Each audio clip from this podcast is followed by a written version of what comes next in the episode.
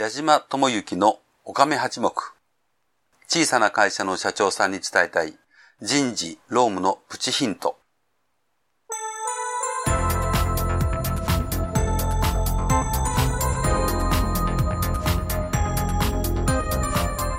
矢島智之のおかめ八目。小さな会社の社長さんに伝えたい人事労務のプチヒントは、中小企業の社長さんに会社を良くするヒントをお伝えしたいという思いでお届けする番組です。中小企業の社長さんにとって人事労務ほど難しい問題はありません。そんな難しい人事労務について、労務担当の経験が豊富な社会保険労務士、矢島智之が、会社の外にいるからこそ見える意外な解決策や経営者が気づかない見方をお伝えしていきます。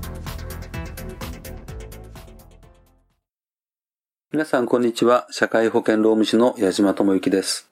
えー、前回から社員教育についてお話をさせていただいておりますが、今日はその2回目でございます。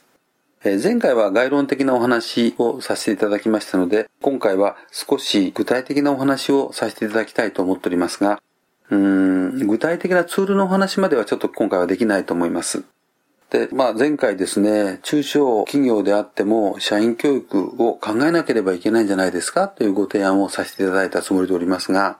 例えば私のような個人事業主の事務所でありましても、スタッフの教育ということに関しては、私が自ら行っておりますし、私が自ら、え、そういうツールのようなものも考えております。え、もちろん、これをお聞きのですね、中小企業の経営者の皆様も、社員の方の教育について具体的に自ら関わっていらっしゃるケース多いと思うんでございますけども、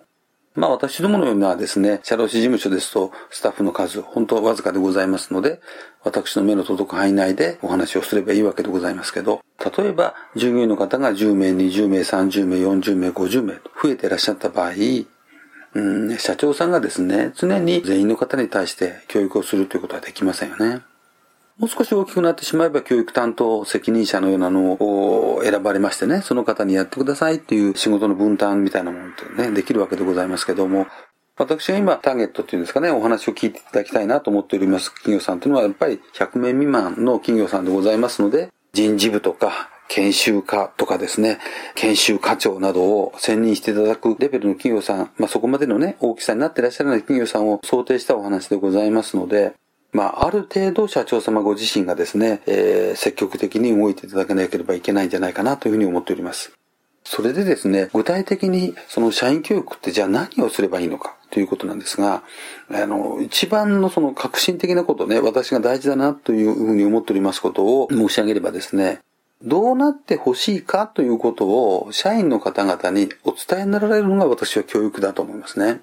うん、例えば、あの、立派な社員になってくださいって言われましてもね、社員の方は、私はもう立派な社員だと思ってるかもしれませんし、いや、立派な社員なんか私はなれないよと思うかもしれません。あの、つまり、そういう評価の基準のないようなものを示すのではなくてですね、もう少し具体的に社長がイメージしてらっしゃる、こういうことができる社員、こういう場合にこういう対応ができる社員になってほしいという、そういう思いをですね、具体的に示されまして、で、それを目指してくださいという形がですね、中小企業さんの教育ではないかなというふうに思うわけです。あの、何が言いたいかと言いますとね、社員が目指すものと経営者が目指してほしいと思っているものがブレてたのでは意味がないということですよね。例えば、社長が示す期待する社員像と、社員が目指す社長が期待してらっしゃる社員像というのは同じものではなければならないわけでございます。だから先ほど申し上げましたように立派な社員になってくれというですね、もしお言葉をおっしゃられましてもね、目指す目的像というんですか、理想像は10人いらっしゃれば10人トイレですよね。えー、同じものは出てきません。ですから、それですと教育にならないですよね。うん、例えばまあ、自由放任主義の企業さんならいいです。社員が好きなように育てばいいです。私どもの会社は社員の自主性を重んじてますから、えー、社長がどう言おうが、社員が思った通りに働いてくれればいいです。もしそんな会社がありましたらね、そういう抽象的な目標というんですかね、えー、を掲げられればいいんじゃないでしょうか。えー、我が社は社会のためにある会社ですから、皆さん、社会のためになる人間になってください、などとおっしゃられればですね、えー、それぞれ皆さん、気楽に社会のためになるには、こうなればいいんだ、なんて形でですね、自分を切磋琢磨して磨いていかれるかもしれません。でもそれは全然意味がないですよね。で、あの、先ほど今申し上げておりますがね、教育、社員教育でどうなってほしいかということをね、より具体的に細かに示されるということが、私は中小企業の教育研修ではないかなと思います。例えば、18歳高校卒業したての子が入ってきてくれたとしますよね。で、彼に30代、40代のベテラン社員と同じ仕事をやってほしいというお気持ちは終わりかもしれませんけれども、とりあえず18歳で初めて社会人になった子に、まず最初に何をやってほしいのか。朝はしっかり挨拶をしてほしい、あるでしょうし、それから遅刻をしないで仕事の始まる時間に十分余裕を持って出勤をしてほしいということもあるでしょうね。それから社会人になったんだから先輩、後輩とかですね、その辺は立場をわきまえた発言ができるようにしてほしいとかですね。えー、社会人らしい、えー、ヘアスタイルとか身だしなみは身につけてほしいとか、まあ、そんなような具体的なことがあると思います。で、例えばですね、入社してもう10年も20年も経ってベテランの社員の方にね、朝は遅刻をしないようにとか、挨拶はしっかりしなさいなんてことは大体要求されませんよね。そのことはとっくにできてるわけでございます。ですからその、そのステージステージっていうんですかね。もう社会人になりたての方、もう社会人になって1年ぐらい経った方、3年ぐらい経った人、5年ぐらい経ってきて後輩の面倒を見なきゃいけなくなった人、10年くらい経ってきて、ある程度チームを作って、その部下を持ってですね、部下たちを育てていく。まあ、部下たちと一緒に仕事をして、部下を育てる立場の人。それぞれですね、何をやってほしいのかということは違いますよね。社長さんから見られますと。で、それぞれの方に何をやってほしいというようなものを細かく明確にお示しになられるというのが私は教育だと思います。まあですから、例えば通信教育をやってほしいっていうのもその目標達成のための一つの手段だろうと思いますし、社外である研修会に行ってほしいっていうのもそうだと思います。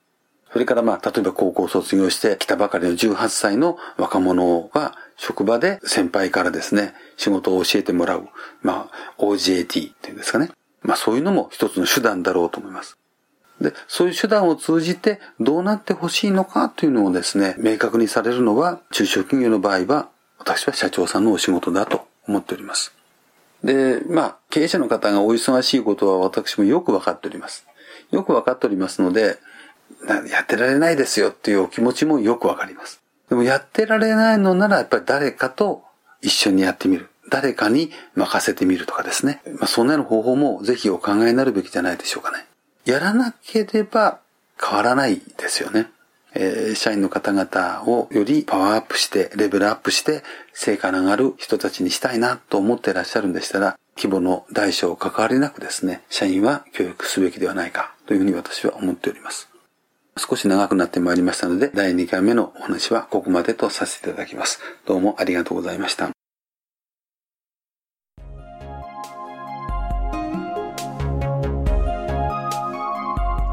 本日の内容はいかがだったでしょうか？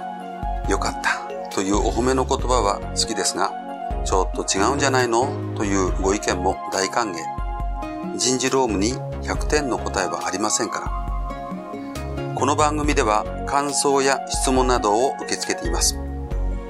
また、矢島と番組をご一緒していただけるゲストも大募集しています。矢島社会保険労務士事務所のサイトにありますポッドキャスト配信ページのお問い合わせフォームよりお待ちしております。サイトは、飛騨の社労士で検索してください。ではまた次回この番組でお会いしましょう。矢島智之でした。